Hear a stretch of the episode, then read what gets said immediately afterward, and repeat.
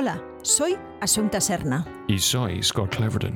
Este es el podcast de nuestros directos diarios. Donde hablamos de actores, interpretación. Con entrevistas y masterclasses con directores, actores, productores. Todo sobre cine, televisión y contenido digital en el siglo XXI. Siempre puedes encontrarnos cada día de lunes a viernes en directo en facebook.com barra Asunta Serna. Y youtube.com barra Escuela Asunta Serna.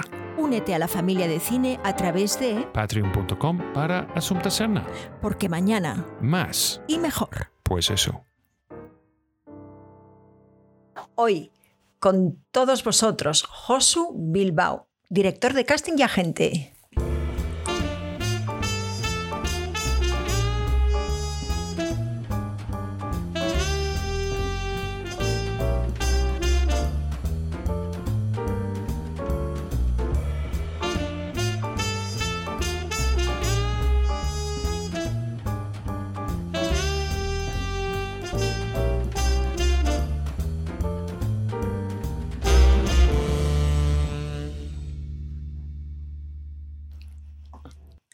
Con todos vosotros, Josu Bilbao. Pues bienvenido, señor. ¿Cómo estás? Muy buenas tardes, muy bien, gracias. La verdad es que muy agradecido de que hayáis querido contactar conmigo y para mí es un placer poder hablar con, vosotras. Sí, pa- parte, parte de nuestro objetivo aquí es de cómo quitar las supersticiones, eh, Oh. eliminar las leyendas urbanas y, y- y más que nada hablar con transparencia, ¿sabes? Con los dos lados y vari- varios lados de- de- del negocio, del business, de la industria, ¿sabes? Desde actores, directores, de Delante gente de, de la casting cámara, y representantes. Detrás de la cámara. Sí, Aquí- abajo de la cámara, a veces encima, es, eh, es- Sí. todo cambia ahora. Bueno, y, eh, nos gustaría mucho saber de ti, porque hay, hay muchas personas que nos han hablado muy bien, entre ellas José Soto, que dijo, bueno, tenéis que entrevistarle, tenéis que entrevistarle, y bueno, al final hemos podido encontrar una fecha después de, esta, de estas dos semanas que hemos tenido un poquito raras de rodaje. Y, y nos gustaría saber todo sobre ti, ah, sobre, sobre ti y sobre el business que hay también en el País Vasco, ¿no? que tú representas desde hace tantos años. José, explícanos, ¿cómo, cómo, ¿cómo se te ocurrió eso del director de casting? ¿De dónde llegas? ¿Qué es lo que querías Ah. hacer con esta profesión? Bueno, yo realmente soy actor, ¿no? Entonces, eh, digamos que ya es como se- seguimos rizando el rizo, ¿no? Soy actor, director de casting, representante, también me encanta la parte didáctica y, y yo llego a la dirección de casting por casualidad, o sea, por, por rebote. Yo me presenté a un casting en, en Donosti y el realizador se había tenido que buscar la vida para, para conseguir actrices y actores de la calidad que él quería, ¿no? Pensó en mí, o sea que estaba bien. Y, y cuando acabó el casting, que fue todo muy bien, eh, pues hablando con ellos me dijo, ¿y por qué no nos preparas tú un casting la próxima vez? Y les dije, no, hombre, si queréis os lo facilito, os cuento quiénes están aquí, quién puede eh, participar en el casting, pero me dijeron que sí, que sí, que lo haces tú y tal, ¿no? Y fue una campaña de publicidad en la que buscaban 12 perfiles, hicieron casting por toda España y se llevaron nueve personajes de- del casting que hice yo en Bilbao. Y ahí empezó todo, en el año 98. ¿Y quién era ese director? Ese era pues mi maestro en este mundo del audiovisual, digámoslo así, que es eh, Luis Guridi. Luis Guridi. Gurin. Em, Luis Guridi, el director de cine, realizador de Cámara Café, La Ajá. Finado, Ah, sí. Ah, y, y- y dinos, Josu, tú, tú empezaste así pues eh, en el 98, pero ¿desde qué? eh, ¿Desde los 80 tú eras actor o cuántos años pasó que estabas simplemente siendo actor? Yo llevo actuando desde los 80, desde el 85.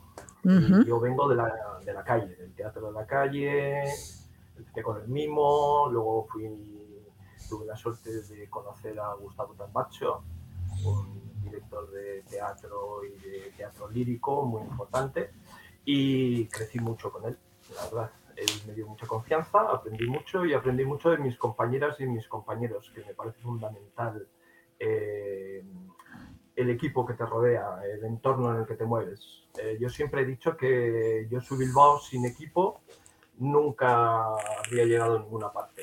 Y eso me parece que, es así, ¿no? Tanto como actor como como director de casting. Bueno, como actor colgué la chapa, así es que tampoco debía ser muy bueno. ¿Cuándo la colgaste? Eh, pues prácticamente cuando empecé con la dirección de casting. Estuve ahí un año y pico que no sabía si subirme al tren o no, porque claro, yo venía de actuar, me creía especial como actor. Todos, yo creo que las actrices y los actores nos creemos eh, importantes, únicos y muchas veces eh, la persona adecuada para hacer cualquier tipo de personaje, ¿no? Y, y, entonces hubo ahí un periodo en el que estaba dentro y fuera y decidí que tenía que dejar bien claro qué era para que los demás me trataran como como yo plasmaba que era, ¿no? Y entonces estuve 10 años sin actuar, eh, dedicándome exclusivamente a la dirección de casting, hasta que Tambacho volvió a llamarme, me ofreció un personaje, un divertimento, y nada, me cogí a toda la familia, nos fuimos un mes a Madrid y trabajé en su espectáculo. Has tenido que ser momentos donde en el proceso, porque yo siempre recomiendo a cualquier actor, si tienes la oportunidad de dar la réplica con un director de casting, en, sabes, en un casting, y que vas a aprender un montón, sabes, de, solo con la persona entrando en la puerta. Seguro que seguro hay cosas que has aprendido en el proceso de hacer casting que has pensado, qué pena que no sabía esto antes. Aprendes mucho aprendes mucho porque testas mucho, tocas mucho y te dejas tocar. Lo que pasa es que, claro, es completamente distinto. Hay muchas veces que las actrices y los actores vienen al casting y dicen, ¿qué bien lo haces? ¿Por qué no lo haces tú? Porque yo no tengo la presión de estar haciendo una prueba. Yo te estoy ayudando en el proceso. Entonces tengo una tranquilidad, un pozo y, y, luego unas cuantas horas con ese casting que me ayudan a estar dentro de lo que buscamos, ¿no? Pero sí, sí, aprendes mucho. A mí me parece que además la dirección de casting es un trabajo de ida y vuelta. A mí lo que me gusta es dirigir, no, no buscar y seleccionar, sino dirigir a las actrices y a los actores. Entonces tocar y ver dónde puedes pulsar y cuándo aciertas con la tecla adecuada, ¿no? Es lo que me gusta. Eh, estuve investigando un poquito. Tú dirigiste, sí, sí, dirigiste un corto nominado al Goya en el año, ¿no? Hay otro. es, es, que yo he pensado. ¿Sabes? No, no, no. este es un mito. ¿Ves? Ese, sí que es un mito urbano. Eh, a ver, Josu Bilbao es muy vulgar aquí. El nombre de Josu es Jesús, entonces es un nombre muy, muy aquí, muy vasco, ¿no? Y y Bilbao es el apellido del hospicio de la, de la Inclusa, entonces es el apellido de la ciudad. ¿no? Eh, y curiosamente estamos tres Josus Bilbao en el, medio, en el medio audiovisual y uno es productor, que además ha trabajado mucho en producciones aquí en Euskadi y ha trabajado mucho para ETV también y ha dirigido también, ha producido y ha dirigido y luego hay otro que es eh, profesor de, audiovisual. O sea que es, son coincidencias. Lo bueno es que Google no lo sabe y nos mete a todos en el mismo paquete. no, no, no, es, no, es porque... Parece que trabajéis mucho. Yo me no yo, quejado ninguno. Yo, no, yo me acabé en la página de los Goyas año por año mirando, ¿sabes? Porque fue nominado para el mejor cortometraje de ficción, y yo creo que en 1994, el mismo año que tú has dado el, em, el Goya de mejor actor a Javier Bardem para Huevos de Oro. 94. Buenas noches, ha sido un placer todo el mundo. Pues, no, no era yo. Sí, entonces, entonces eh, eh, eh Josu Bilbao es como John Smith. Bueno, eh, supongo que sí, en inglés, ¿verdad, Josu? Sí, algo así. Oye, Josu, y dime, esa sensación de que puedes hacerlo todo, que tenemos todos los actores, y ese momento donde tuviste, eh, por la experiencia que tú tuviste, director de casting, que no todo podías hacer, ¿qué era lo que tú personalmente piensas que no puede, o no podías hacer? ¿Qué tipo de perfiles te diste cuenta que no podías hacer en aquel entonces? Hombre, a ver, yo creo que, las actrices y los actores en general, ¿no? y ahí me incluyo, ¿no? para que nadie malinterprete, eh, somos en general bastante limitados, pero por una cuestión de training y de, y de disciplina. Eh, no tenemos tantos registros como, como queremos o como creemos que tenemos. Entonces, en ese sentido, eh, hay un momento en el que nos acomodamos y hacemos un tipo de perfil o de personaje. Muchas veces nos acomodamos porque no hay otra cosa, pero es, cuando digo otra cosa es porque no nos ofrecen otro tipo de personajes, pero también porque mm, pocas veces se trabaja y se profundiza y se prueban cosas distintas, y luego porque no es tan fácil tener distintos registros. No sé, ¿no? No sé cómo lo veis vosotros. pero, en, ti, ¿qué es lo que tú sentiste que no, que no podías hacer? ¿Qué tipo de personajes sentiste? ¿Comedia? ¿Eran más bien géneros o eran más bien perfiles de personas o, mm, personas fuertes? o, mm, ¿Qué tipo de perfil sentiste que tú no, no podías hacer? Simplemente que no me llamaba nadie para hacer nada. bueno, pero esto... Ese es el principio básico, ¿no? O sea, si no tienes... No, Bueno, mira, es, mira, es una cosa que, que, yo digo cuando la gente tiene miedo de, siempre estar en el mismo papel, ¿sabes? Mi respuesta es, pues empieza con esto y después tienes que cambiarlo, pero lo más importante es de trabajar. Esto es, parte del problema, es, es, que tenemos que trabajar para, para desarrollar otros aspectos, ¿no? ¿Qué es lo que tú crees que hoy en día, tal como está la industria, tiene que hacer un actor para que se le conozca? Oh. Hombre, es, muy complicado porque ahora eh, tenemos la inmediatez de este mismo medio que estamos utilizando nosotros, ¿no? La llegada es amplísima. Eh, se está trabajando a ambos lados del charco, como le hemos llamado habitualmente, eh, y entonces eh, es complicado, ¿no? ¿Cuándo y cómo llego? Eh, ¿Qué es lo que hay que hacer? Yo siempre lo digo, formarse, formarse, estar preparado y, sobre todo no, cuando haces una prueba no, no machacarte luego con la prueba que has hecho, sino decir, vale, ya la he hecho. Y quedarte con lo que has aprendido en la prueba. El resultado ojalá sea bueno, pero ya está, ya la he hecho.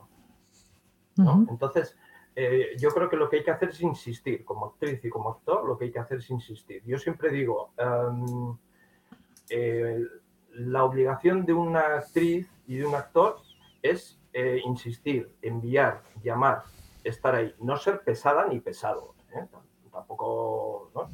pero estar ahí. Y la obligación nuestra como directores de casting eh, en esa faceta, incluso como representante, es eh, responder. Es vernos el material que nos llega, eh, clasificarlo y responder. Tú has hablado de equipo. Tú como director de casting, ¿qué equipo tienes? ¿Qué es, qué es lo que, cómo a ti te gusta trabajar? Bueno, yo tengo un colaborador muy cercano, que es Héctor Elorriaga, que sin él no sacaría mis trabajos adelante. Eh, en el momento en que nos entra un proyecto lo planificamos entre los dos, hablamos mucho y ponemos en común hacia dónde orientar eh, sobre todo la convocatoria y, bueno, y hacemos un trabajo muy, muy entre los dos. Eh, durante años tuve la suerte de trabajar con Rafael Sánchez, que trabajábamos los dos mano a mano como directores de casting. Mm, nos conocimos en el 2003 eh, empezó colaborando conmigo, creció, se hizo un director de casting eh, con mucho criterio y, entre los dos estuvimos trabajando durante mucho tiempo y aprendiendo el uno del otro, que me parece fundamental. Rafael, Rafael Sánchez, Rafael has dicho, Rafael Sánchez. Rafael Sánchez, sí. ¿Que está donde? ¿En Madrid o en...? Bueno, él ha cambiado ahora y trabaja como DIT. ¿Cómo? DIT. DIT, oh, de Digital, Interface, Technician. De toda la vida de Dios. Sí, sí, sí. Ah, mira. No me digáis palabrotas porque yo con los idiomas soy fatal también. No, pero todo el mundo... ¿sabes? Es, básicamente es técnico de, de, interfaz digital. Exacto, al revés. ¿Sabes? Pero, sí, pues eso. Y, bien, entonces, eh, eh, cuando tú hablas de, de, que orientas una convocatoria, eh, ¿cómo la orientas? ¿Por, por, ¿Por qué criterios? ¿Por lo que te dice el director? ¿Por lo que...? Hombre, a ver, em, yo principalmente como director de casting trabajo en el medio de la publicidad. me encantaría trabajar más en ficción, pero por circunstancias, digamos que me he quedado principalmente ubicado en, la Publi. La Publi es muy rápida, eh, te entra hoy un proyecto y pasado mañana ya estás presentando muchas veces. Entonces, nosotros lo que tratamos enseguida es de ver hacia dónde tenemos que presentar el perfil, el brief que nos han dado. ¿no? Eh, lo fundamental, una muy buena comunicación con el realizador para que nos dé un brief bastante eh, cerrado y que nosotros además entendamos qué es lo que busca y luego también que nos permita planificar el casting, es decir, porque no es lo mismo planificar un casting que necesitas una prueba de 10 minutos o una prueba de 20 minutos. No vas a poder ver a la misma cantidad de gente, ¿no? Y, bueno, entonces, en, ese sentido, ¿no? Eh, chequear qué, vamos a ver, eh, cómo lo vamos a ver y cómo lo vamos a pedir. Este, ¿Tú has notado algún cambio en los directores en, los que, en lo que va, digamos, de, años de profesión? ¿Los directores están más formados para hacer casting? Este, lo, hacen mejor? Mm, ¿Quieren hacerlo de otra manera? Mm, ¿Cómo, Yo, lo que he notado, eh, me sigo ciñendo a la publi, ¿eh? que es principalmente mi, medio. Eh, yo lo que he notado es que cada vez saben más de actrices y de actores. Y cada vez eh, saben más lo que buscan y lo que quieren y cómo sacárselo luego en, en rodaje. Eso es lo que, lo que noto. Eh, que ya no se habla tanto de el modelo y la modelo, aunque siga apareciendo en el contrato. Muchas veces cuando te mandan la convocatoria o contrato pone la modelo, no sé, y dices, a ver, perdón, yo estoy buscando actrices y actores, no modelos, ¿no? Entonces, en ese sentido, creo que principalmente ha cambiado en esa línea, ¿no? que se trabaja ahora mucho más con directores que, saben, de, saben tocar. Sí.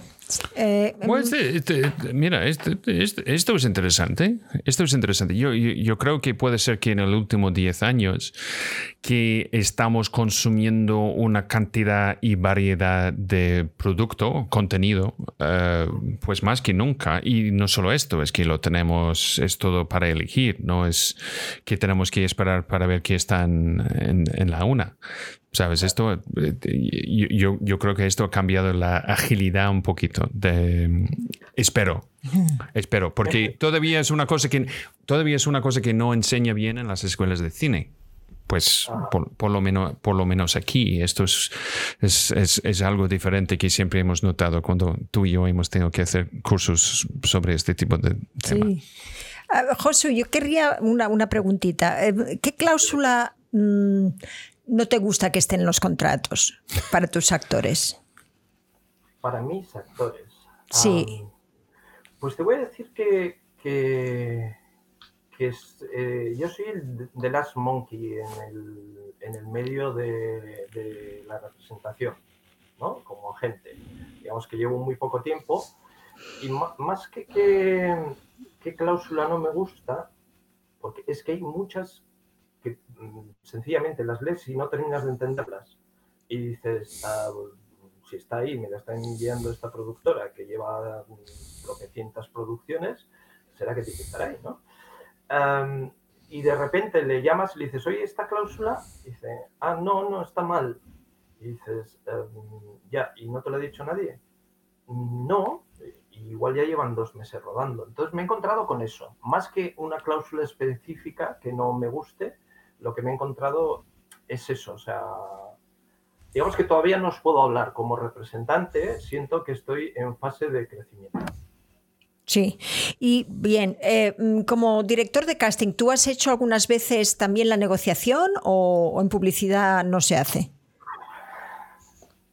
Bueno, a mí me han llegado a decir desde las productoras a ver si yo era la unión de actores. ¿En qué sentido? A ver. Ah, digamos que la primera media hora de hablar con producción era hablar sobre las condiciones de, los actores, de las tarifas. Entonces, yo hubo un momento en el 2010, 2011 que estuve a punto de quedarme fuera. Porque era un pesado. O sea, porque nadie quiere que tú le llamas a alguien para pedirle que haga un trabajo y que te esté negociando eh, la parte de otro, ¿no? Entonces, bueno,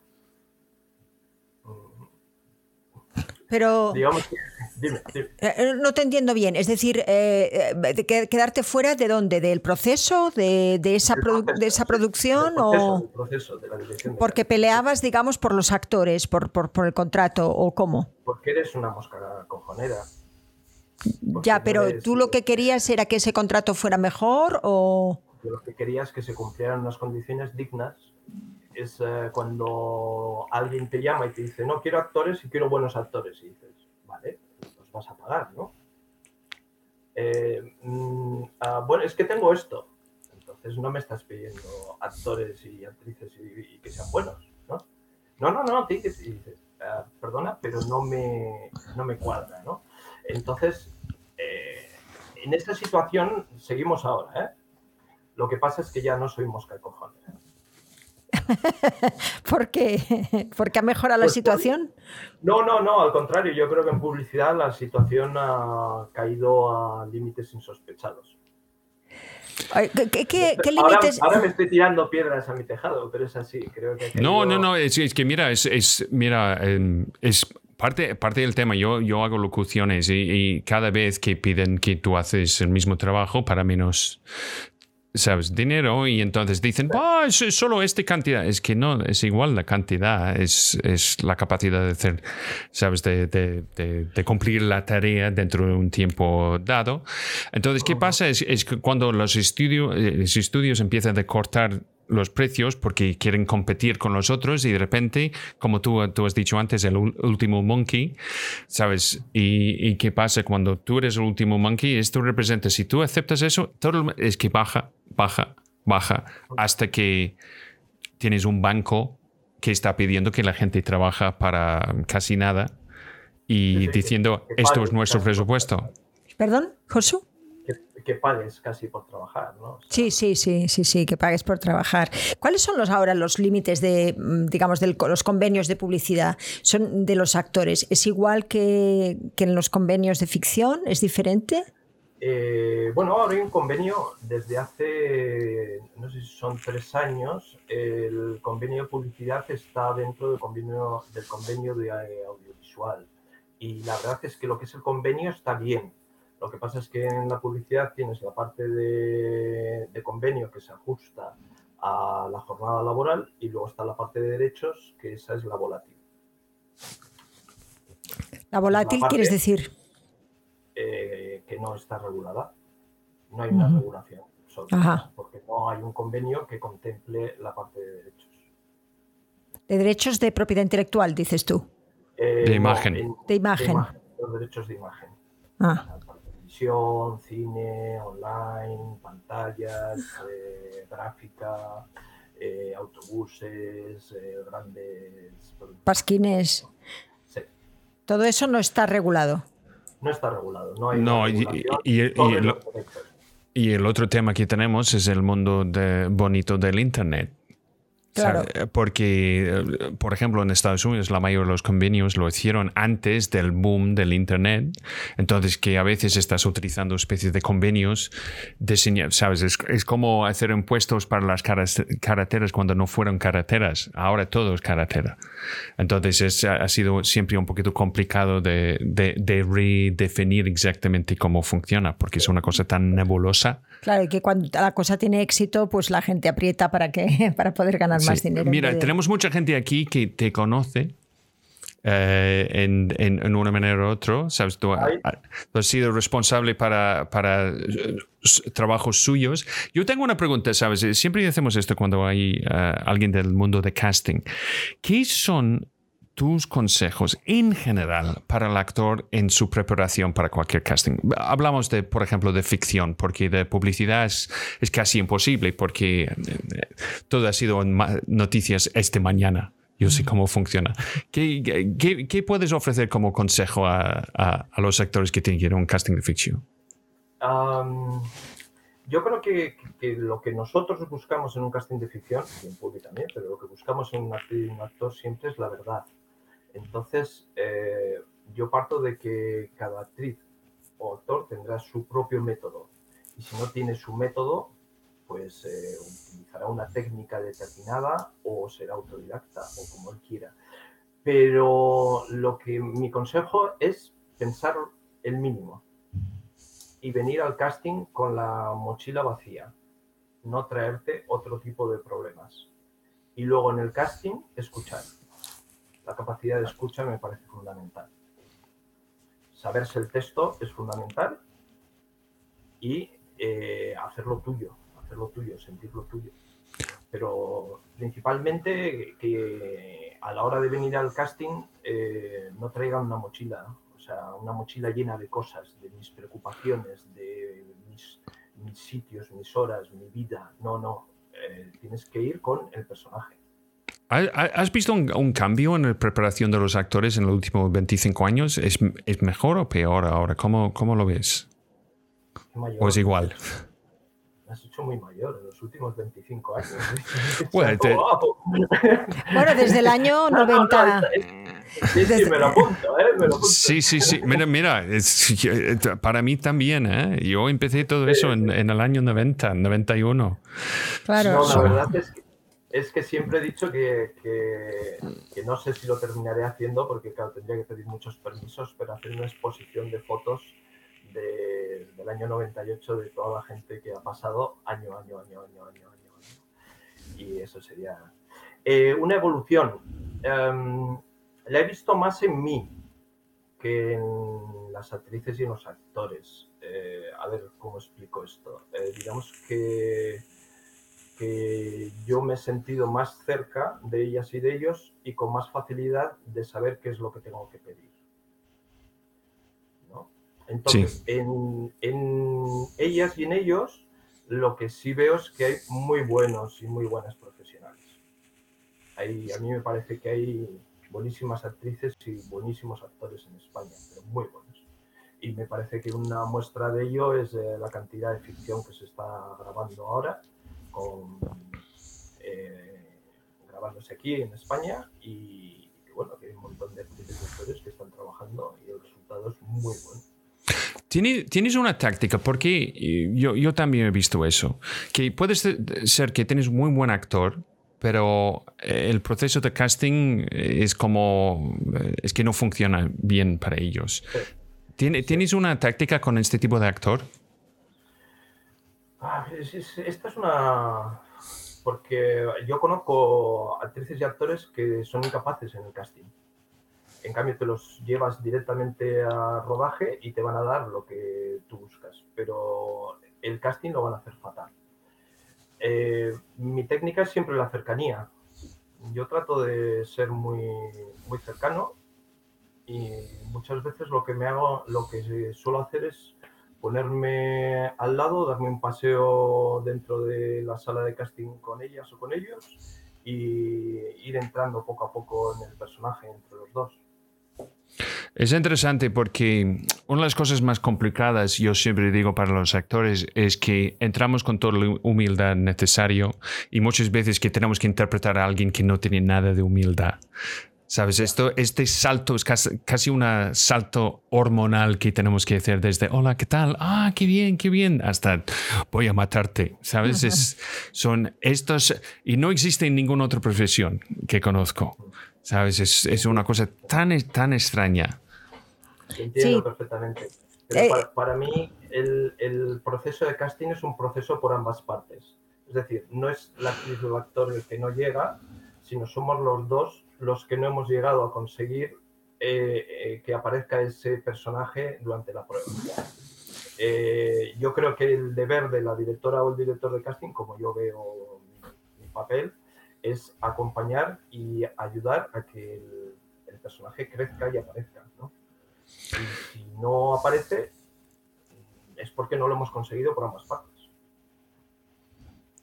Tenemos muchas preguntas, vamos a ir, vamos a ir a por ellas, porque la gente está ya, mm, ya diciendo muchísimas cosas. Mira, Roman Raimar nos dice buenas tardes, un saludo Josu, muchos castings me has hecho ya. Un honor. Eh, aquí tenemos gente aquí desde Colombia, eh, Vero Pariño está en Argentina. Eh, Carlos Ceña también te conoce. Belén San Román dice. Yo trabajé gracias a un casting de Josu en una publi de Zumo Minute Maid. Allí hice de madre 12 años antes que en la vida real. Mira, ha sido, un- ha sido todo un ensayo. Belén. Sí. eh, dice Carlos Pereira, saludos familia. Hola Carlos, saludos, no te hemos visto en mucho tiempo, pues bienvenidos otra vez. Mira, Carlos Ceña dice, Josu, un placer verte de nuevo, director de casting con mayúsculas, con luces de neón y grande. He tenido el placer de hacer castings con él y han sido las mejores experiencias en casting. Gracias por tu dedicación. Carlos Ceña. hay, hay poco... mi- Mira, en, en todos los momentos que yo he tenido la oportunidad de hacer un casting, si, si yo tengo un actor que me dice esto después, misión cumplido. Claro, visión cumplida. No, no, cumplida, por, por- porque el otro lado es, es, es, es una cosa incómoda, pero sí, sí, si la gente siente que, que ha hecho su mejor trabajo, es que no hay nada mejor. Claro, hay una cosa, Josu, que es que yo creo que los directores de casting lo que quieren es, es que tenga problemas el director en elegir, ¿no? Es decir, de presentar un casting muy bueno donde, donde realmente eh, el, el- el director, bueno, al final piense que cuatro mm, personajes, eh, que un personaje puede perfectamente hacerlo estos cuatro actores, ¿no? En estos momentos, cuando tú eh, ves que el, director está, mm, está convencido que los cuatro son buenos, ¿qué, eh, eh, qué es lo que, lo que realmente aconsejas a un director? ¿Vas más por la persona o vas más por la eficacia de ya las experiencias que han tenido, has tenido tú con ellos? Hombre, a mí lo, que me parece, por ejemplo, un lujo es que en, en ficción ese proceso se da. O sea, tú normalmente trabajas mucho más cerca del director y del realizador hasta el resultado final, casi, ¿no? O sea, eh, chequeas, ves, le presentas una familia mucho más amplia y te consultan muchas veces. Y eso es un proceso muy, muy enriquecedor. Em, ¿Qué? Uf, Pues es complicado, porque es que hay veces que hay buenos actores y buenas actrices, pero que son patatas calientes para llevártelas a rodaje. Por, Eh, porque, son, porque no son majos, porque son por el difíciles. carácter, por lo que te ha costado llevarles hasta ese punto de la prueba, por la capacidad de escucha, por lo eh, manejables en el sentido de ir hacia un sitio o hacia otro, no de que los manipules, ¿no? Entonces, claro, es- esa es la parte que los directores de casting vemos y vivimos. Nosotros luego presentamos el resultado, pero la parte anterior es la que hemos vivido y la que comunicamos siempre. Es así, siempre. Eh, entonces creo que cada, cada momento es, puntual, o sea, no te sabría decir ahora. Ahora, prefiero personalmente, esto igual es un defecto mío, prefiero llevarme a buena gente a un rodaje que. Esto es una cosa que, eh, que siempre preguntamos y siempre es la misma respuesta. Respuesta, Yo, sí. yo recuerdo de Carlos Lázaro que dijo, pues lo- más enci- encima de todo es ser majete, ¿sabes? Um, e- e- es porque también tienes una responsabilidad de si alguien es problemática, alguien va a decir, Josu, ¿quién es este actor? Es increíble, pero que es un dolor en el culo, ¿sabes? Eh, eh, no, no, no, es, es que a veces los, los actores piensan que su talento es más que suficiente para, para trabajar otra vez. ¿Sabes? Con esto puede ser que trabajas una vez, pero Siempre decimos que, que realmente el objetivo de todo el mundo es que mm, hacer que todo el mundo en el rodaje esté realmente mm, eh, interesado para trabajar contigo el día que viene, ¿no? Eh, eh, es que lo, interesante es sentirte parte de un equipo y para ser parte de, de un equipo, de un colectivo, que eso es un rodaje normalmente, pues tienes que ser alguien que se pueda integrar, no alguien que vaya a generar todo lo contrario, ¿no? Que sí, que sea disruptivo en la mecánica de todo el mundo, ¿verdad? Mira, dice José Simón Soto, que es el que te ha traído aquí. Dice, es necesario que tengamos la confianza suficiente en nosotros mismos para creer que podemos hacer el papel, porque ya el director de casting trae la realidad del perfil que damos y el que no. Am, tratamos de acercarnos, ¿vale? Hay muchas veces que nos equivocamos. Eh, A mí me ha ocurrido muchas veces llamas a alguien y de repente le tienes delante y dices, me he equivocado. Entonces lo asumes y muchas veces lo he dicho directamente. Disculpa, pero me he equivocado, no eres el perfil que estoy buscando y, lo siento mucho. Uno, yo, yo, tengo una pregunta. ¿Qué eh, Esto es interesante porque a veces es que en este momento tú eh, sabes exactamente cuando alguien entra y dices, no, este, estuve equivocado. Entonces, ¿qué porcentaje, cómo, cómo la interpretación de un actor, de qué proporción puede afectar el resultado? Porque siempre tienes los actores pidiendo, oye, ¿qué ha dicho? ¿Qué ha parecido? ¿Sabes? Dime qué ha tenido que cambiar, etcétera, etcétera. Pero en general, la explicación es algo tan eh, efemeral. Efímero. Efímero, perdón. Sabes que es difícil de definir. Es, decir, ¿por qué enamoraste de esta persona en vez de la otra persona? Sí, porque sí, es una cuestión también de... Dime, dime, eh, Josu. Yo es que creo los directores de casting trabajamos mucho por el visual, ¿no? Eso es cierto, pero luego también por el lado de la verdad. Pero, pero la verdad la buscamos aquí, o sea, a ver que veo lo que hago, yo soy Bilbao, aquí en los ojos, luego la buscamos aquí y luego la buscamos eh, aquí. Entonces, eh, esa verdad, muchas veces, que lo que decís, ¿no? Hay, hay ocasiones en las que ves entrar a alguien y dices, me he equivocado.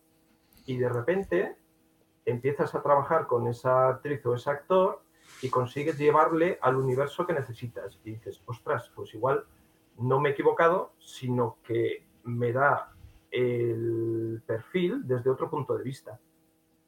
Y entonces es una propuesta distinta que le presentas al realizador. O sea, esas cosas también ocurren. Es decir, que, claro, eso desde la amplitud de mente de que has ido a trabajar y a sacar lo mejor de esa actriz o ese actor que tienes ahí delante de la cámara, ¿no? Y que es parte de tu, de tu trabajo ese día. O sea, conseguir lo mejor de esa actriz o ese actor y sobre todo si le puedes eh, presentar algo distinto y convencer al realizador, eso ya es lujo. Mira, dice Alba, dice, ¿dais mucha importancia a la escuela donde se ha formado un actor-actriz? Hablo de gente con formación, pero de la importancia del nombre de la escuela donde se ha formado. Eh, yo ninguna, mm, ninguna. De hecho, yo cuando empecé con la dirección de casting, una de las cosas que me deprimió, que, me deprimió mucho fue ver la cantidad de actrices y actores que había eh, en España. Dije, pero ¿de, dónde han salido? ¿no? Y todos eh, tenían además unos currículums maravillosos. Y luego eh, te pones a trabajar y lo que te interesa es lo que ves aquí. No el nombre de la escuela. ¿Es importante estar en una escuela y aprender eh, con buenas maestras y maestros? Sí. ¿Es importante estar en un curso que funcione y poder aprender de tus compañeros de clase? Sí. ¿Es importante desarrollar escenas y enfrentarte a personajes que crees que no son tuyos, pero de repente descubres que eh, estás ahí? Sí pero eso no te garantiza que seas una buena actriz o un buen actor. Ese es el problema que tiene el audiovisual, que lo único que sirve es lo que vemos aquí.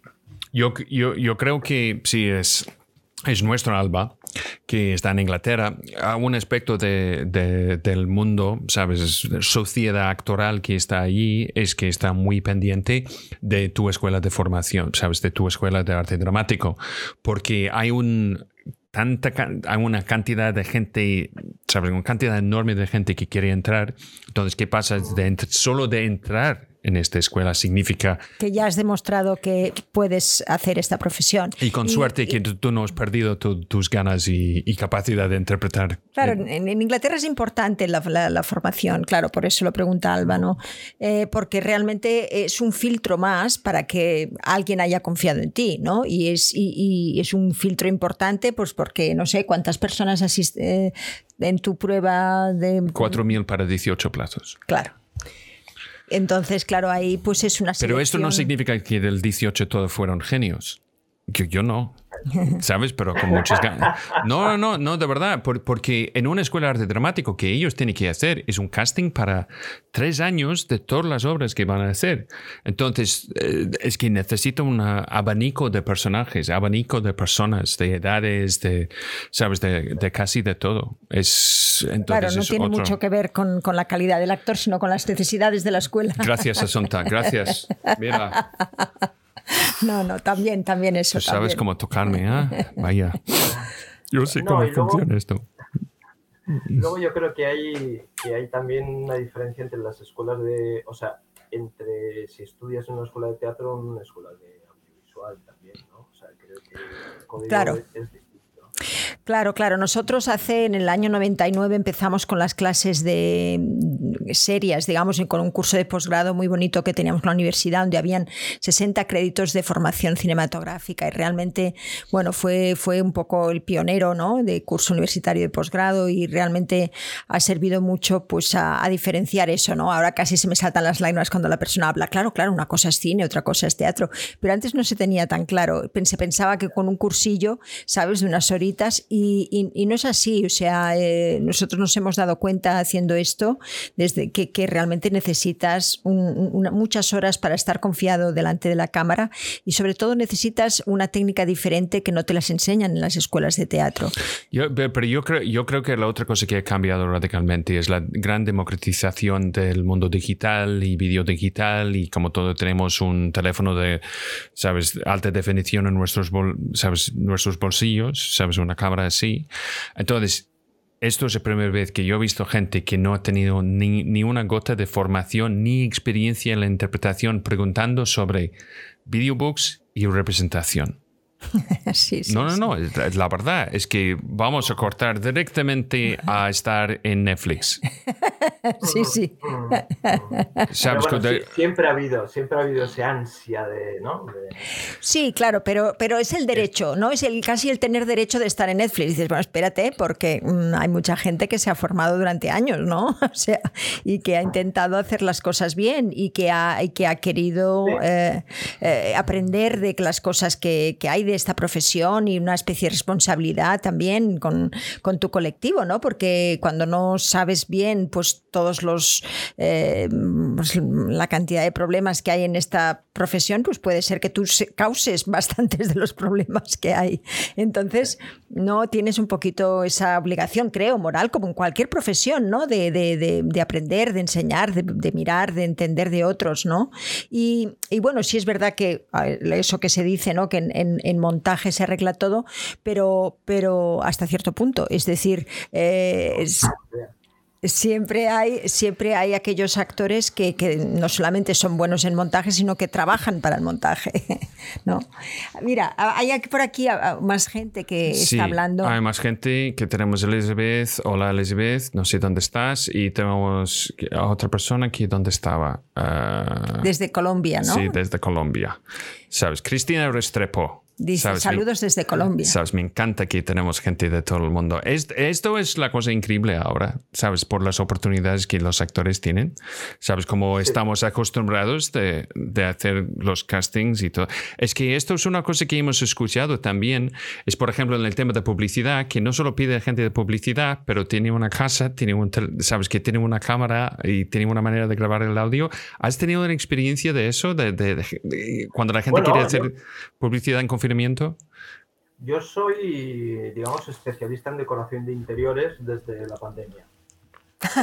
Conozco cuartos de baño, los dormitorios, los salones de muchísimas casas de, España, ¿no? Y sobre todo, cómo decirle a la gente, no, perdona, puedes retirar ese mueble que está ahí, el cuadro y la lámpara, ¿no? Estamos en un momento complicado con esto, ¿no? Porque es un, yo creo que es un elemento que funciona, que está ahí, que ha venido para quedarse, para bien o para mal, y que lo que facilita mucho es eh, lo que hablábamos, ¿no? El poder enviar una prueba a Colombia o poder enviar una prueba a Panamá o poder enviar una prueba a Estados Unidos eh, sin tener que estar allí, ¿no? Sí, yo tengo. Eh, por otro lado, también es, perdona, Scott, por otro lado, también es la cosa de que cualquiera puede grabar y enviar. Sí. Con lo cual hay un backup de basura brutal también. sí, sí, sí, sí. Bueno, mira, yo tengo una pregunta, Josu. ¿Qué tal? ¿Qué qué, cómo, cómo, estamos? ¿Todo bien? ¿Esto funciona? Yo, yo, creo que es bastante guay, ¿no? Que tenemos. Que funciona. Nuestro fondo. Pues, bueno, dice Anchón Masé, ¿es más difícil hacer un casting para publicidad que para cine? Personalmente tengo esa impresión. Más difícil ah, hacer un casting para publicidad, eh, como tú, como director de casting. Un buen casting, sí. Ah, principalmente es que en, en Publi marca mucho el físico. Y luego tampoco tenemos un tiempo para entrar en el desarrollo del personaje. Vamos con un tiempo muy cortito, muy marcado. Entonces necesitamos que la actriz o el actor nos lo dé directamente. Y a partir de ahí empezamos a tratar de llevarlo hacia un lado o hacia otro. Pero solemos trabajar con 10 minutos, 15 como mucho. Eh, hace poco me decía una colega, menos mal, eh, que ahora hay, hay, programas que te hacen el listado y tienes, eh, la gente se puede apuntar y va eh, cada 10 minutos, va cada 10 minutos. Y yo pensaba, yo sí, siempre he convocado a la gente con 10, con 15 y me daba vergüenza porque sabes que no puedes trabajar en ese tiempo un personaje, ¿no? Eh, puedes escuchar como dice la frase o puedes ver cómo dice la acción, pedirle que la haga otra vez y ya está, ¿no?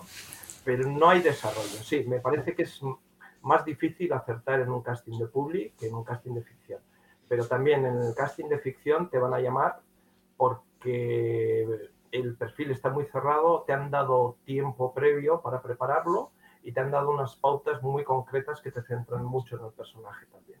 La publi siempre es más etérea.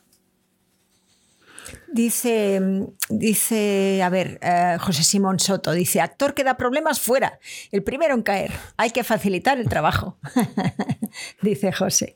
Sí, sí. Eh, a ver, yo, he conocido muy buenos actores, pero que, lo tenías en casting y dices, es que, eh, vale, es muy bueno, pero prefiero que, no te lo lleves.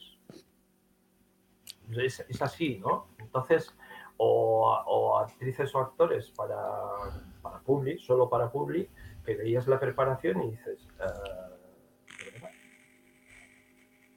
la preparación para un personaje de publicidad, ¿no? que no tiene gran desarrollo, que no tiene, ¿no? no tiene una historia detrás densa, que no tiene que contar mucho más allá que lo que le hemos pedido en ese momento, ¿no?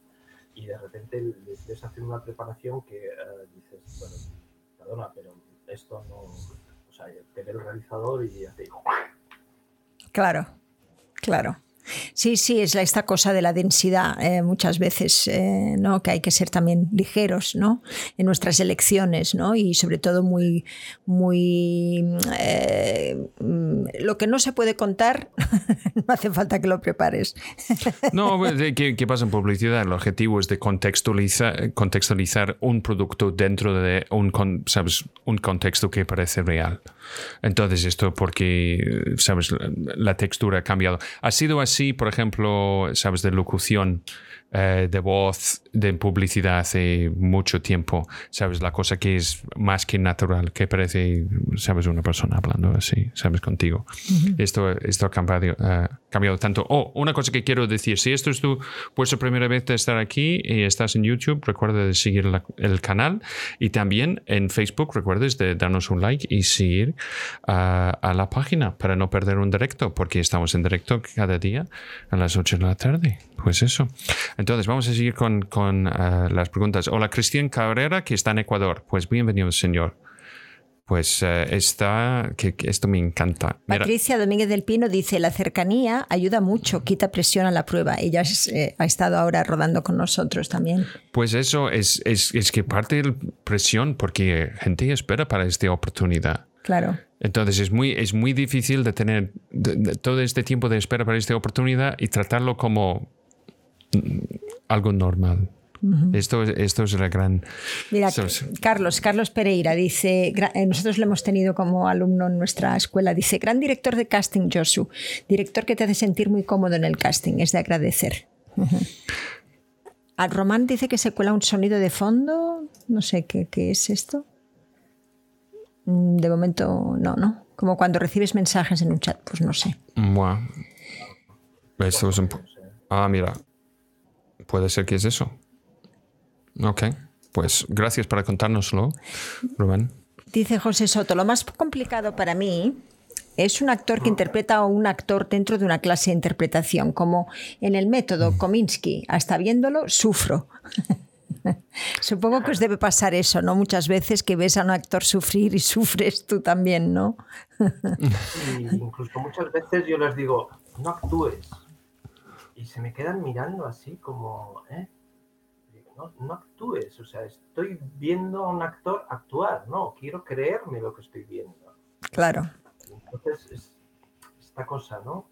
Sí, sí, sí, es, Ah. es, eh, eh, es porque, bueno, porque tienes técnicas equivocadas, porque vienes de escuelas donde, sabes, se te ha dicho muchas cosas que no sirven. Yo, yo, yo tengo una manera más fácil de entender eso. Es que muchas veces que pasa es que el actor está intentando de tocar algo que está en una estantería más alto.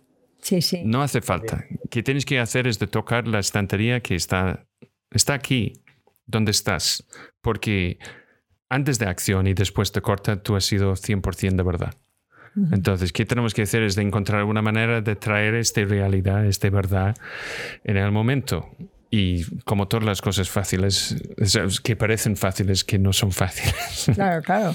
Y esto es, y muchas veces con esta preocupación que tienen las escuelas, con intensidad, con emoción, con todo eso, es que llegas con alguien que puede ser que tiene algo bastante simple de decir, como, oye, ¿tú quieres un café? Tiene que decir eso, y que tiene toda esta carga emocional, claro.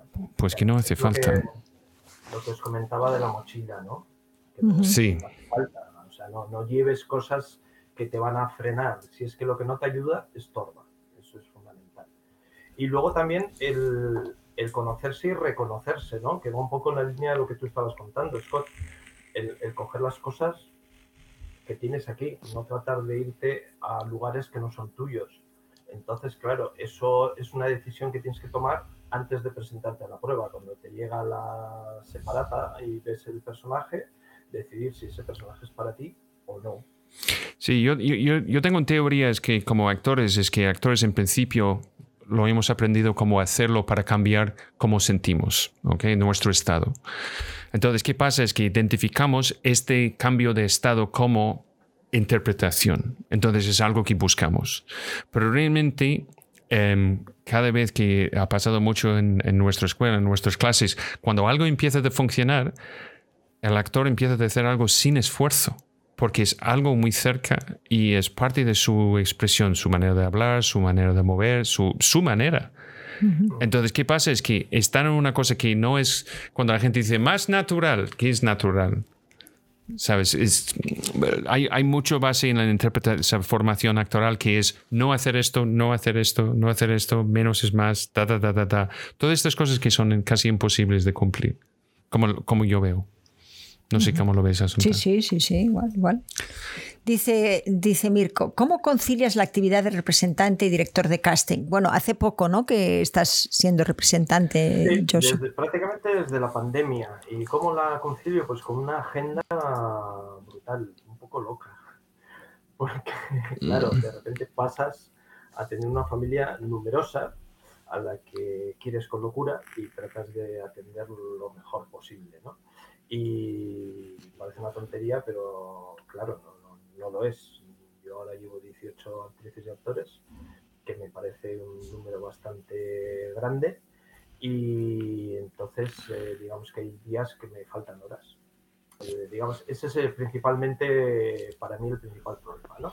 Eh, conciliar la dirección y la de representante no, porque siempre he pensado que todo se basa en, en tener un criterio claro y no mezclar temas. Es decir, eh, yo si tengo un casting y alguna de mis actrices o actores encaja en uno de los perfiles, le presentaré la prueba. Pero yo no voy a querer meter a mis actrices y mis actores. Eso sería pegarme un tiro en las piernas, vamos. Eh, entonces es un poco eso, ¿no? Es separar ambos campos y cuando haces la labor de dirección de casting, eh, ver a tus actrices y actores como, como si no fueran representados por ti. Y cuando haces la labor de representante, entender a mis colegas de la dirección de casting que les entiendo perfectamente. ¿Cuántos, cuántos eh, directores eh, de casting tú tienes cercanos? Eh, ¿Son muchos? ¿Estás dentro de la Asociación de Directores de Casting de Publicidad? Yo, estuve dentro de la asociación, pero por circunstancias, hace dos años inicié un proyecto en el que me iba a poner en la parte agencia. Entonces, dentro de ese proceso y, como condición de los estatutos de la Asociación de Dirección de Casting, pues eh, digamos que, no puedes eh, no puedes ejercer los dos, ¿verdad? En los ¿Y, por qué? ¿Cuál es la cuál es qué es lo que ellos se, se alega? ¿Por qué no se puede? Bueno, para evitar este digamos esta posibilidad de duda razonable. digamos. Y luego también, pues, eh, por la, por, porque en, ese caso, si yo el trabajo que iba a realizar, si era dentro de una agencia, entonces como parte de una agencia, la captación sí iba a ser, iba a ser mayor. No como ahora la parte de representación, que tengo una carterita y no tengo intención de tener una agencia. yo separo un poco los dos términos, ¿no? Para mí una agencia eh, es mucho más abierta, tienes unos perfiles mucho más variados y, llevas a muchísima más gente. ¿no? En cambio, como representante llevas una, haces una labor mucho más personalizada y, vas poquita gente a la que atiendes pues, de forma muy personal, pero muy personal. Eh, eres un compañero, un amigo, un psicólogo, un, bueno, eres parte del día a día. ¿Estos 18 actores son del País Vasco, son de todas partes? ¿Cómo lo tienes? No, son de todas partes, de toda España. Mm. Eh, el proyecto inició por circunstancias y por relación de confianza. Entonces, eh, los primeros sí que eran de aquí, del País Vasco, y eran conocidos míos de hacía muchos años. Y por ya os digo que por las circunstancias de aquel proyecto que luego no salió, eh, por la confianza y por el cariño y porque me lo me tocó, me lo pidieron, pues arranqué con ello, ¿no? Y, y, luego pues he tenido pues alegrías, pues gente que me ha llamado, me ha sorprendido y me ha dicho, oye, ¿no? tú eres representante, ¿por qué no me representas? Y si, siempre les he dicho, a, los que han entrado de fuera, siempre les he dicho, bueno, te doy una semana para que te lo pienses. Y me decían, pero si te estoy llamando. Y yo les decía, bueno, yo te doy una semana, yo te cuento cómo soy, cómo funciona esto, cómo, qué es lo que hago. Y piénsatelo bien. Y si quieres estar dentro de la nave, pues allá estamos. Por eso somos un poco terrícolas y terrícolas. ¿Y, y, cómo, cómo, has encontrado el resto de los actores fuera del, del País Vasco? ¿Que, han enviado videobooks? ¿Has visto en publicidad, series, en casting? ¿Cómo? Es gente que conocía antes también. Eh, Cristina Mediero, Arancha de Juan, eh, Antonio Estrada, son actrices y actores que conocía de antes y que, bueno, pues que he tenido la suerte de que confíen en mí. ¿Cómo ves el cine en el País Vasco? Pues una muy buena pregunta, ¿no? Porque, porque eh, se habla mucho del cine vasco, pero el cine vasco está, bueno, empieza a estar en el País Vasco, pero hasta hace nada ha estado en Madrid.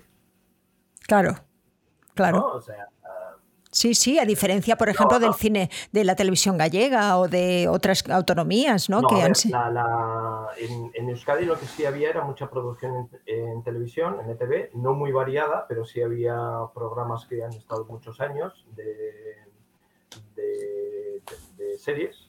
Y el, y el tema es que la ficción pues huyó, ¿no? O sea, la gente que trabaja en, en ficción en Euskadi huyó a Madrid y se ha trabajado desde allí. Y entonces se ha hablado siempre mucho del cine vasco. Y genial, ¿eh? porque a mí me parece que, en Euskadi hay mucha tradición y muy buenos profesionales y aquí siempre ha habido tradición de teatro, del teatro se, eh, se nació mucho hacia y se, se, fue mucho hacia la dirección del audiovisual Y luego pues ha habido, pues eso, eh, gente en cámara, en realización, en sonido, hay grandes técnicos. Entonces, digamos que, que todo eso ahora se está recogiendo y ya empieza a haber mucha directora y mucho director novel que, que bueno, que, que, está rodando aquí y desde aquí. Y empieza a haber una producción bastante importante en euskera también.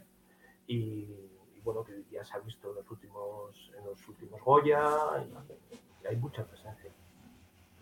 Eh, mira, Águeda Orbu me dice, a mí no me ha hecho ningún casting Josu, pero me encantaría. dice. Pues eso también que dice Maika.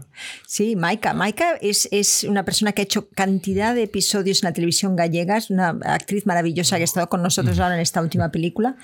Maika dice, hola Josi, pues a mí no me has hecho ningún casting. Es porque tú estabas bueno. en la tele, es que tú estabas trabajando, Maika. Pues claro, no sé, claro. pero ha hecho, ¿cuántos ha hecho? 600 episodios, una barbaridad, años y años ha estado. Eh, eh, Yo como ella. director de casting, en teoría he tenido eh, la suerte, porque para mí ha sido una suerte, yo, una suerte, yo siempre he dicho que yo he nacido con una flor en el culo y me siento muy afortunado de ser parte de este medio y de la industria, pero digamos que he tenido el, el handicap de estar enfocado hacia la publicidad. A mí me encanta la ficción, me encanta el proceso que hay de trabajo en, en la consecución de un casting de ficción, pero no he tenido, no he tenido esa continuidad o esa suerte.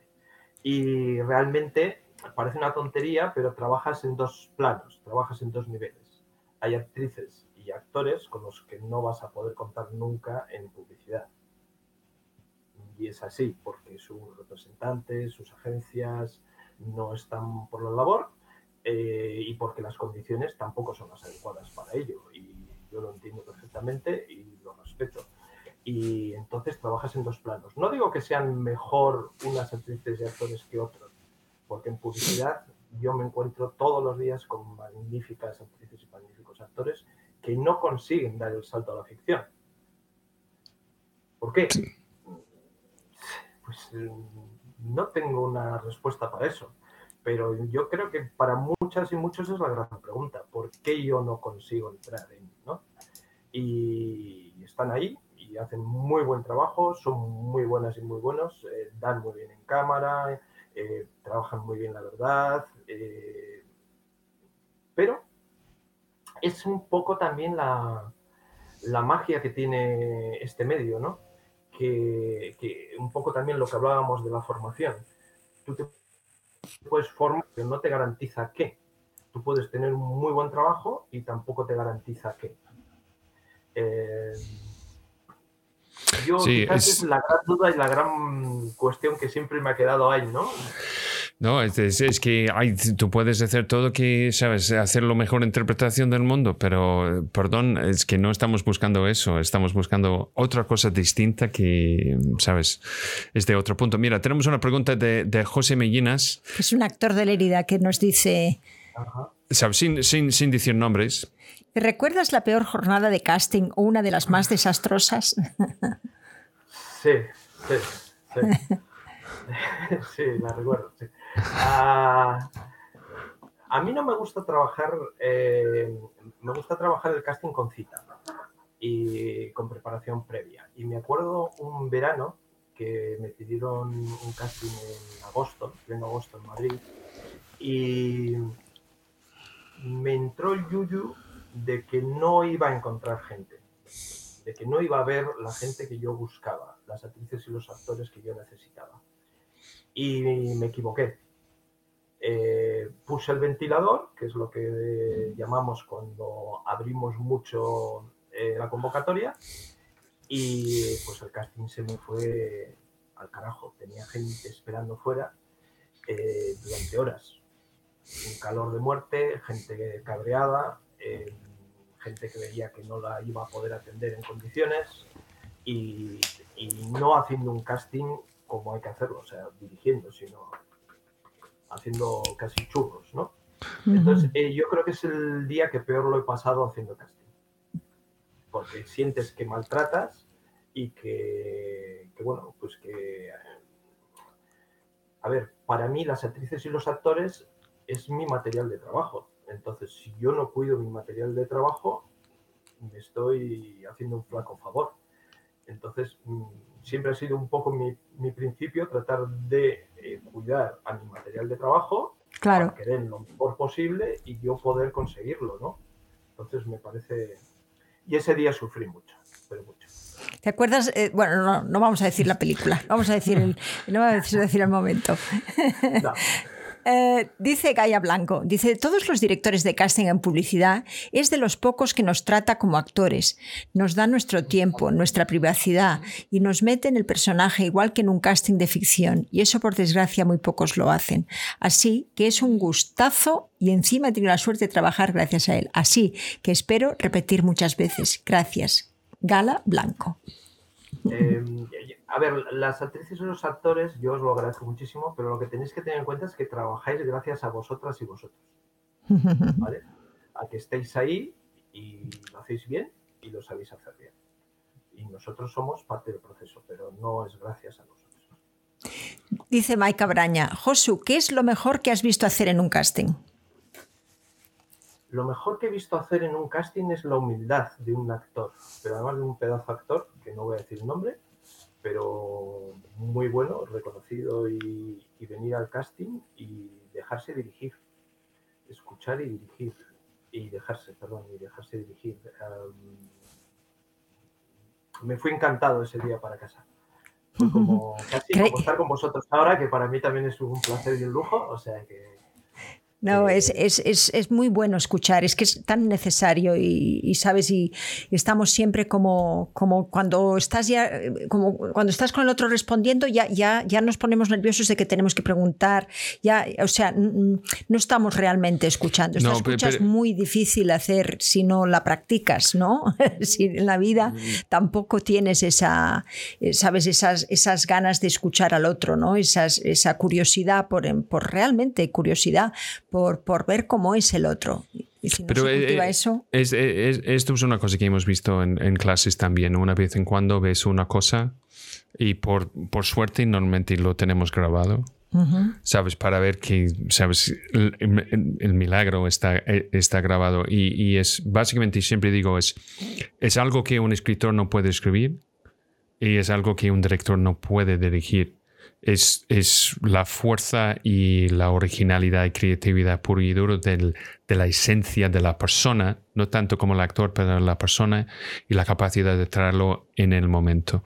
Y son este tipo de cosas que estás como, um, vale, pues lo, lo tenemos. Um, no, porque no, no puedes dejas de pensar en el actor, la interpretación y estás en el momento de la historia. Eso es. es eh, y yo creo que esto es un, un, parte de que olvidamos como actores porque solo tenemos que, podemos trabajar con nosotros mismos.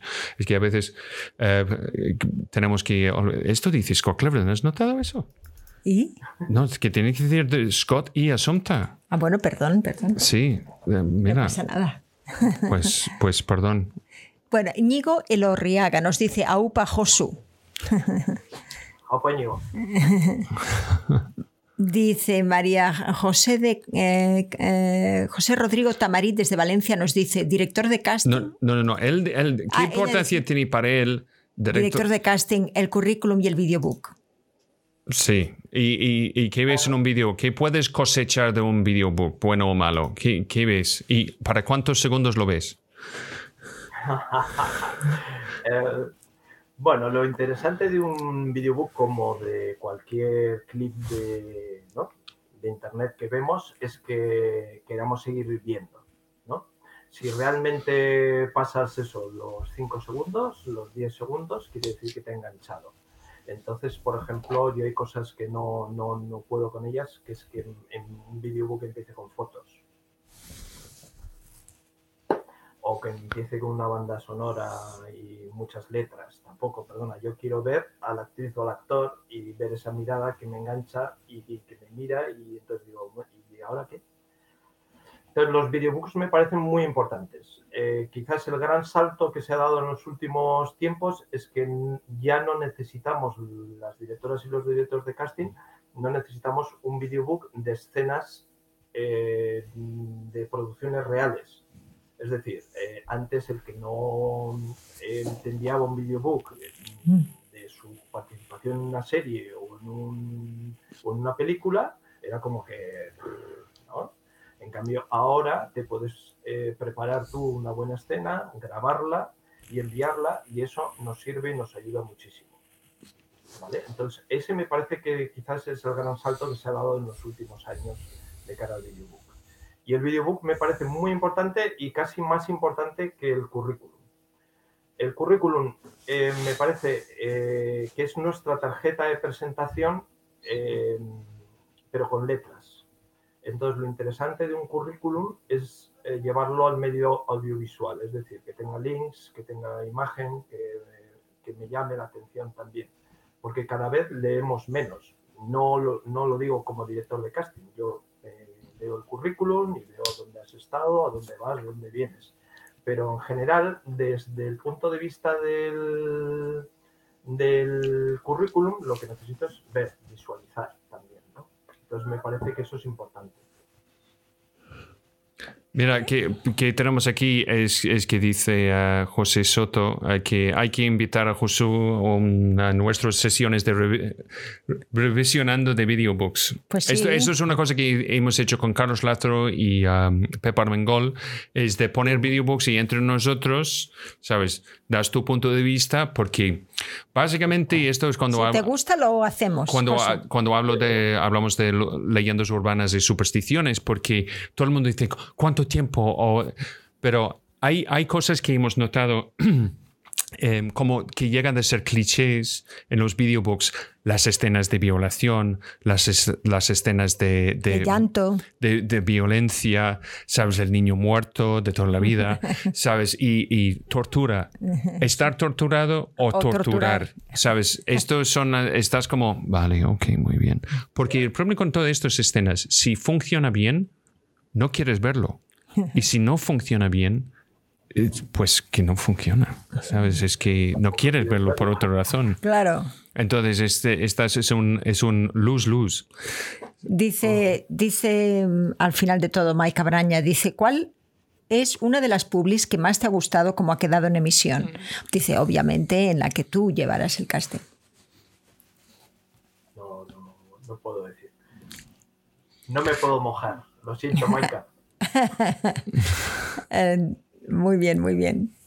Bueno, pues bueno, más o menos aquí hemos llegado a las preguntas, ¿no? Todas las que habían. Ah, bueno, no, hay muchas, muchas más. Mira aquí. Eli dice, ¿cuántas publicidades puede hacer un actor actriz antes que su cara se asocie a ciertos spots? Uh, no es tanto el número de, de que tú haces, sino eh, lo que se emita en esas publis. ¿No? Porque tú puedes hacer una publi para claro. el extranjero, puedes hacer una publi para internet, puedes hacer una publi para... El tema está en que evidentemente tu imagen se expone y por lo tanto la quemas. Entonces en el momento en el que aparezcas en tres es muy probable que no vuelvas a aparecer en la siguiente, ¿no? Eh, digamos que aunque nos repetimos, las directoras y los directores de casting de publicidad, porque es cierto que nos repetimos, siempre buscamos caras nuevas aunque no os lo creáis, ¿no? Pero es, es, cierto, porque de hecho en los castings normalmente ponemos que no haya hecho tal, eh, que no tenga nada en emisión en este momento, que entonces normalmente tratamos de no repetir. Estos, estos perfiles que ahora tú ves son, son, digamos, de personas, son de todo tipo de perfiles, supongo, en la publicidad, ¿no? Porque se, ya no son las modelos, ya no es, ¿no? Entonces es, es gente de la calle, es, eh, tenemos que... ¿cómo, cómo, cómo has visto este, esta evolución también de los castings Hombre, de publicidad? Pues, lo he comentado antes, ¿no? El, el tema de, de las modelos y los modelos, eso ha variado y ahora se busca algo más cercano y más natural, ¿no? Sigue habiendo anuncios que los ves y evidentemente ves que no hay una actriz y un actor, pero en cambio otros eh, hay cosas y hay matices. Eh, aún así, eh, digamos que la publicidad siempre tiene un tema estético que es muy cruel, pero muy cruel. Que como actriz y como actor nadie debería fustigarse porque no le cojan en un casting de publicidad. Sí. Es lo más eh, cruel que hay en el sentido de que muchas veces incluso se ven fotográficamente, o sea, no se llegan a ver eh, la prueba. No hablo del director de casting, hablo de, luego del equipo de, realización. Entonces, se, elimina mucho por un tema de perfil físico muchas veces.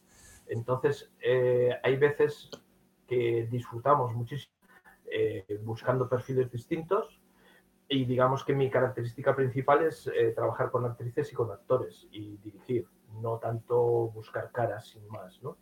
Entonces... Qué bonito por eso. Claro, por eso tienes tantos actores que, que te conocen y te dicen, qué bien, qué bien. Dice Alcira, dice, en muchos castings de publicidad piden actrices y actores, pero cuando vas al casting te encuentras la sala abarrotada de personas aficionadas. Eso me frenó para hacer publicidad. Oyendo a Josu, dan ganas de volver. ¿Sabes quién es Alcira Gómez? Es, es, una, mujer estupenda con una gran...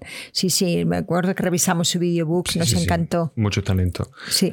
Pero esto, mira... Yo, eh, eh, creo, yo creo que una labor de las directoras, perdona, Scott, de las actrices y de los actores es eh, saber a qué se presentan y, y quién lo dirige qué es lo que quiere y busca.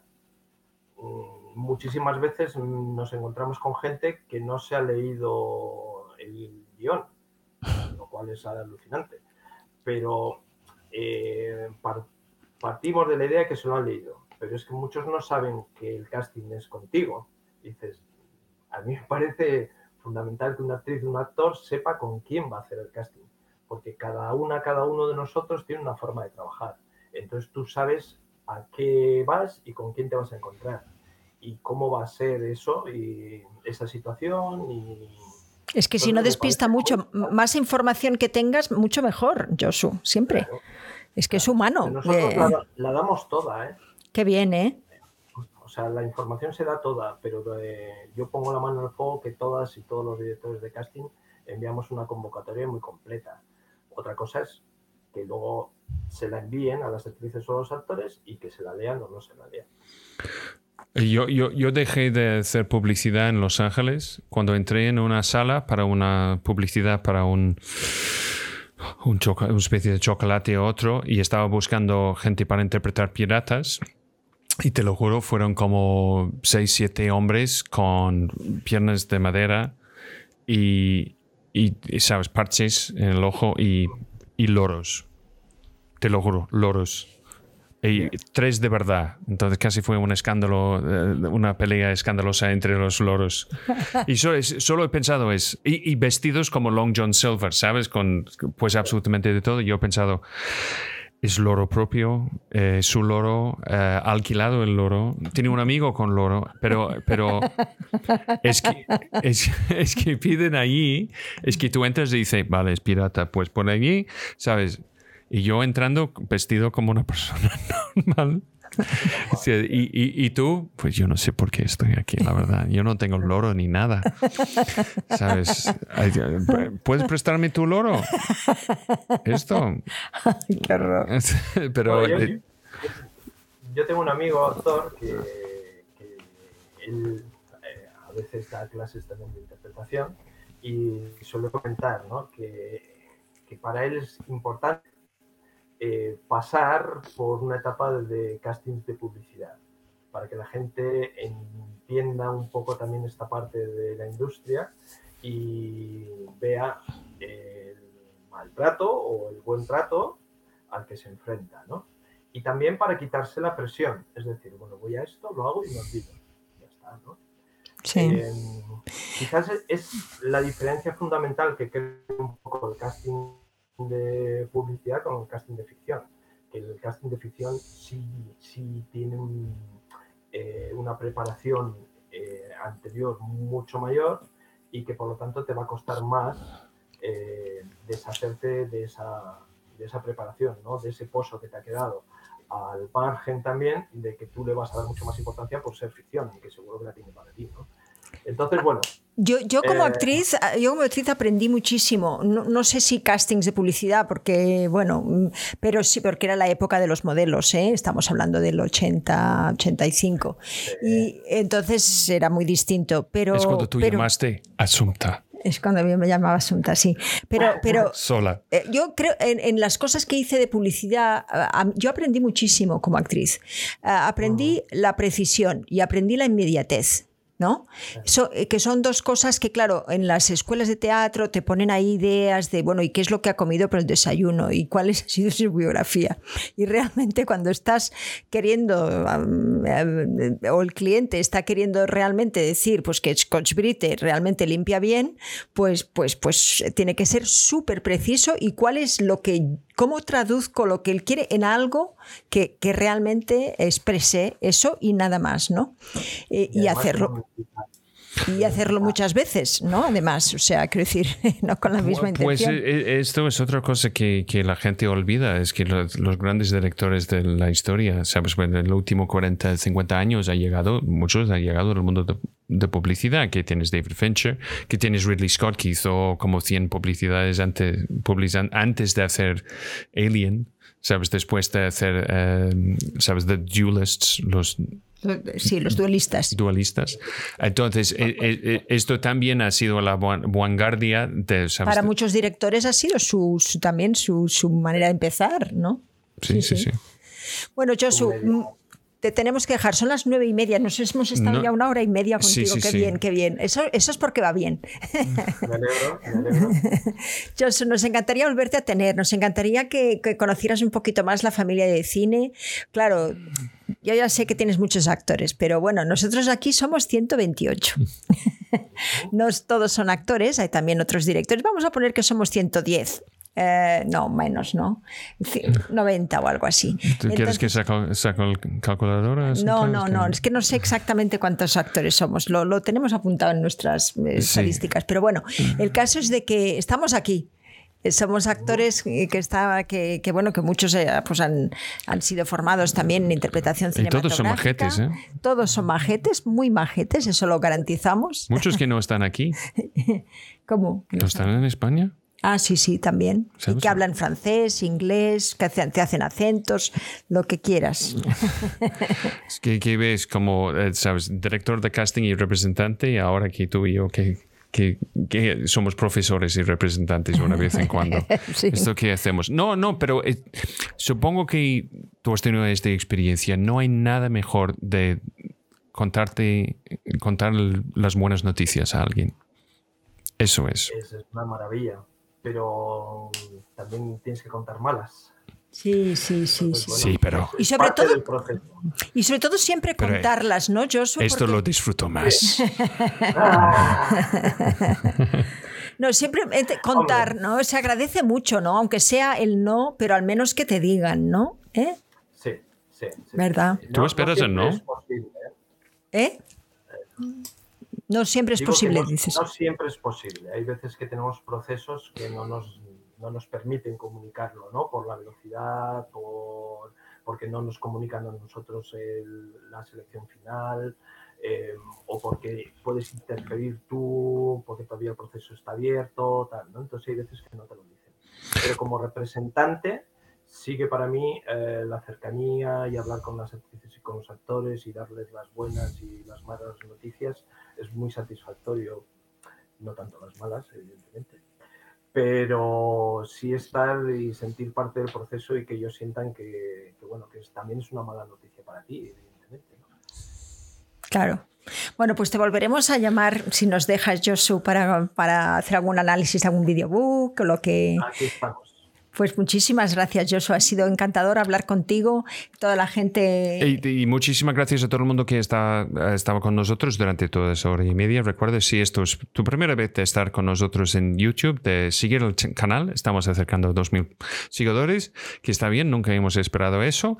Y dar un like al vídeo y mira las listas de reproducción, porque todo está clasificado por directores de casting, directores, actores y también, sabes, técnica actoral, etcétera. Todo está por allí. Y también si estás en Facebook, eh, de mirar nuestra página, porque también todos los vídeos están allí y cada día tenemos posts y información. Em, yo tengo que eh, poner también el montaje del último día de rodaje, em, sabes, que, que hemos, tenido y que puedes encontrar todo allí en facebook.com para Asunta Serna. Y recuerdes, todo eso es posible gracias a nuestros eh, amigos y familia de cine que está aquí. recuerdes que en los niveles más altos hay clases, cursos, eh, gestión de la carrera y también preparación para self-tapes, castings y mucho, mucho más. Y tú puedes entrar ahí a través de patreon.com para Asunción, que Lourdes, está Lourdes Ruiz de María nos dice, excelente entrevistado, muchas gracias, gracias Josu, nos dice Águeda Orbú, Chelo Gil, dice gracias Josefina Barrientos, dice gracias, y Alberto mm. Mazarro nos dice, cuando te dan el no, es un gran detalle. bueno, muchísimas gracias Josu por ser humano. Bueno, aparte de terrícola, ¿no? Pero sí. pues eso, y como siempre, Asunta, pues mañana. ¿Más? Y mejor. Gracias, Osu. Gracias. Gracias a vosotros. Un placer.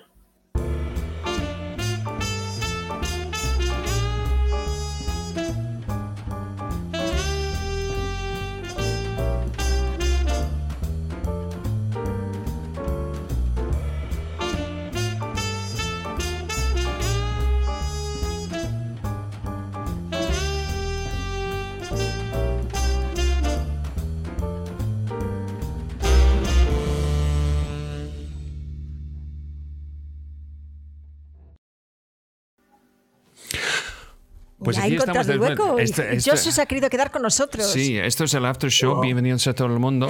Em, Ahora y, ya. Y, también esto es, esto es un podcast. ¿Sabes? Es que estamos, ah, siempre olvidado, de decir, esto. Y también yo quiero decir eh, cumpleaños feliz a Agueda, que estaba hace unos días, y Carmen Suara, um, pero la verdad es que I have, a, I have a boyfriend, just in case. Entonces, es un chiste privado. Es un chiste privado que yo quiero hacer en público, siempre.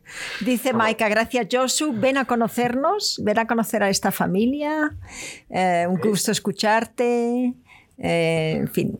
Pues hay mucha gente que, le ha gustado, ¿verdad? Sí, sí, sí. Sí, sí. Bueno, Josu, ¿te has sentido bien? ¿Te has sentido...? Muy a gusto. Sí, bueno. Entonces, supongo para, para el actor en, Euskadi es imprescindible que hable euskera. Eh, hoy por hoy sí. Para, para tener continuidad dentro del, de la industria audiovisual en Euskadi, tienes que hablar euskera. Incluso las producciones que se están haciendo últimamente eh, de producción propia son en euskera ¿Y hay gente que cogen, que por ejemplo tienen acentos, pero hablan euskera o no mucho? Sí, porque dentro del euskera hay distintas, hay distintos acentos, distintas formas de hablar el euskera en función de en qué zona vivas. Y luego Euskadi últimamente, bueno, últimamente, Euskadi desde hace años es muy interracial. Eh, tú puedes estar en Lekeitio, por ejemplo, y hay y hay gente africana, hay gente asiática, entonces es muy interracial y el euskera ya se habla muy generalizado. O sea, por ejemplo, una chica, vamos a poner, ¿eh? una chica actriz de Mallorca, para decir, y, dice, bueno, pues yo por ampliar mi carrera y tal voy a probar también con el País Vasco y estudia vasco. Le, le costaría mucho. ¿Sí? Yo, por ejemplo, no hablo euskera. Yo soy el maqueto de casa en casa hablan todos euskera, se giran hacia mí y terminan la frase en castellano. Les entiendo, perfectamente, les entiendo perfectamente, pero no, no lo hablo. Y bueno, chapurreo y puedo decir cuatro cosas, pero no es mi idioma. Es, es, que la otra cosa es que, mira, mi primer trabajo en una película como coach fue en la película Baztán, um, sobre, y lo hicimos en el Valle de Baztán, que es preciosa. Pero ¿qué pasa? Es desde un pueblo a otro, tuvieron otro vocabulario. Es que mi, mi, mi, trabajo fue de convertir un no actor en actor. ¿Sabes? Para un parte, sí, si puedes imaginar esto, alguien ni, ni, ni, ni tuvo ganas de hacerlo. ¿Sabes? estaba como trabajar con, con un espagueti mojado. Pero entonces, eh, ¿qué pasó? Es que vocabulario, palabras, pronunciaciones distintos en un parte del valle a otro parte del valle. Sí, ¿Sabes? sí. Completamente. Impresionante. Pero ¿por qué dices que es difícil? Si yo aprendo, por ejemplo, el catalán, es porque, no tiene, que es porque euskera no tiene ninguna conexión con ningún otro idioma. Esto es por qué. ya, pero por se la puede. raíz, es por la, es por la raíz, no viene del latín y, y es un idioma muy, muy complicado. Mm. Y, y luego tú puedes aprender determinadas cosas, pero se nota mucho quién sabe y quién no sabe. Y luego aquí hay una diferencia entre el Euskaldun Sarra y el Euskaldun Berri, y hay una diferencia ya entre el vizcaíno y el guipuzcoano, y ya no te digo con el alavés, y, y la Alta Navarra, y bueno, o sea, hay, hay mucha variedad de acentos y de, de formas de, de hablarlo. Y es lo que dice Scott, de un pueblo a otro hay ya diferencias también. Y es muy curioso porque, porque alguien que habla bien euskera te dice, ah, tú eres de no sé dónde. O sea, que, que se identifican, ¿no? Mucho Simplemente por- el- con el sí, acento. por dichos, por giros, por, ¿no? por terminaciones. Es que siempre pienso que es, un- es una limitación, ¿no? El que no podamos, como actores en nuestro propio país, saltar de una comunidad a otra, ¿no? Sí, pero por favor, Asunta, tú hablas francés, portugués, inglés, catalán, castellano, italiano. Claro. Entonces, ¿qué tú quieres? Asunta, ¿Por qué no, su, su próximo reto es euskera. No, es, es que, ¿sabes? Es que nunca lo pensamos. inténtalo, sí, inténtalo. Vale. Ver- Es que nunca lo pensamos, ¿no? Y, y nos, nos limitamos un poco. Pero ¿no? te- yo recuerdo de ver a Asunta con el- de- en un hotel, yo creo que en San Sebastián, delante de ETV, ¿sabes? Así, Sí, sí. fascinada por Sí, la sí. tele, porque está como, no entiendo nada. Pero, porque porque no, todos los idiomas que entiende. No habla... se entiende, no se entiende. Qué pena, No, ¿verdad? No entiendes nada en absoluto. Nada. Nada, nada, nada, nada, nada. Yo en mi caso es vagancia pura y que luego, además en mi casa no lo oí nunca. O sea, en mi casa no se habló nunca el euskera. Y Mm. luego en el momento en el que tuve la ocasión de aprenderlo, pues me dediqué a jugar al mus, sinceramente. Egonon. ¡Viva! ¿Qué sé? No. No, eh, Buenos días. Ah, buenos días, buenos días. pero eh, eh, no, no, órtago. Órtago, no esto... Órdago, sí. Órdago. es- El mus. Órdago. Órdago es cuando pasa Sí, por sí, ahí. sí. No, no, es porque yo hice una película en Bilbao ambientado por Estados Unidos, donde los seguratas, que yo fui segurata jugando mus, yo tengo que decir, es un poco, ¿sabes? Eh, Rizar el rizo. que- sí, es que hace mucho en Estados Unidos, pero aficionados de mus no, no hay, no hay Hay tantos. muchos. Pero es, es como tú y yo estuvimos en Bakersfield, ¿recuerdas? En Bakersfield. Ah, bueno, en, en- en, eh, sí, sí, en California 90. hay estas casas, la casa gallega, la casa vasca, que organizan sus propias fiestas. eh, pues que es que coinciden- encontramos familias que, que sus hijos y sus niños, de, ¿sabes? chicos de la familia, hablan euskera. Hablaban, hablaban. ¿Sabes? Pero allí- Sí, sí. En mucha comunidad vasca, sí, sí. Sí, el pelota, Hayalay, pelota vasca y todo eso. vasca, sí, sí. Pues eso.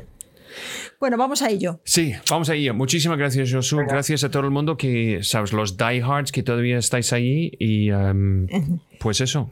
Gracias, gracias, Josu. Y recuerdes a todo el mundo. Hasta la próxima. Chao. Y sois muy chulos.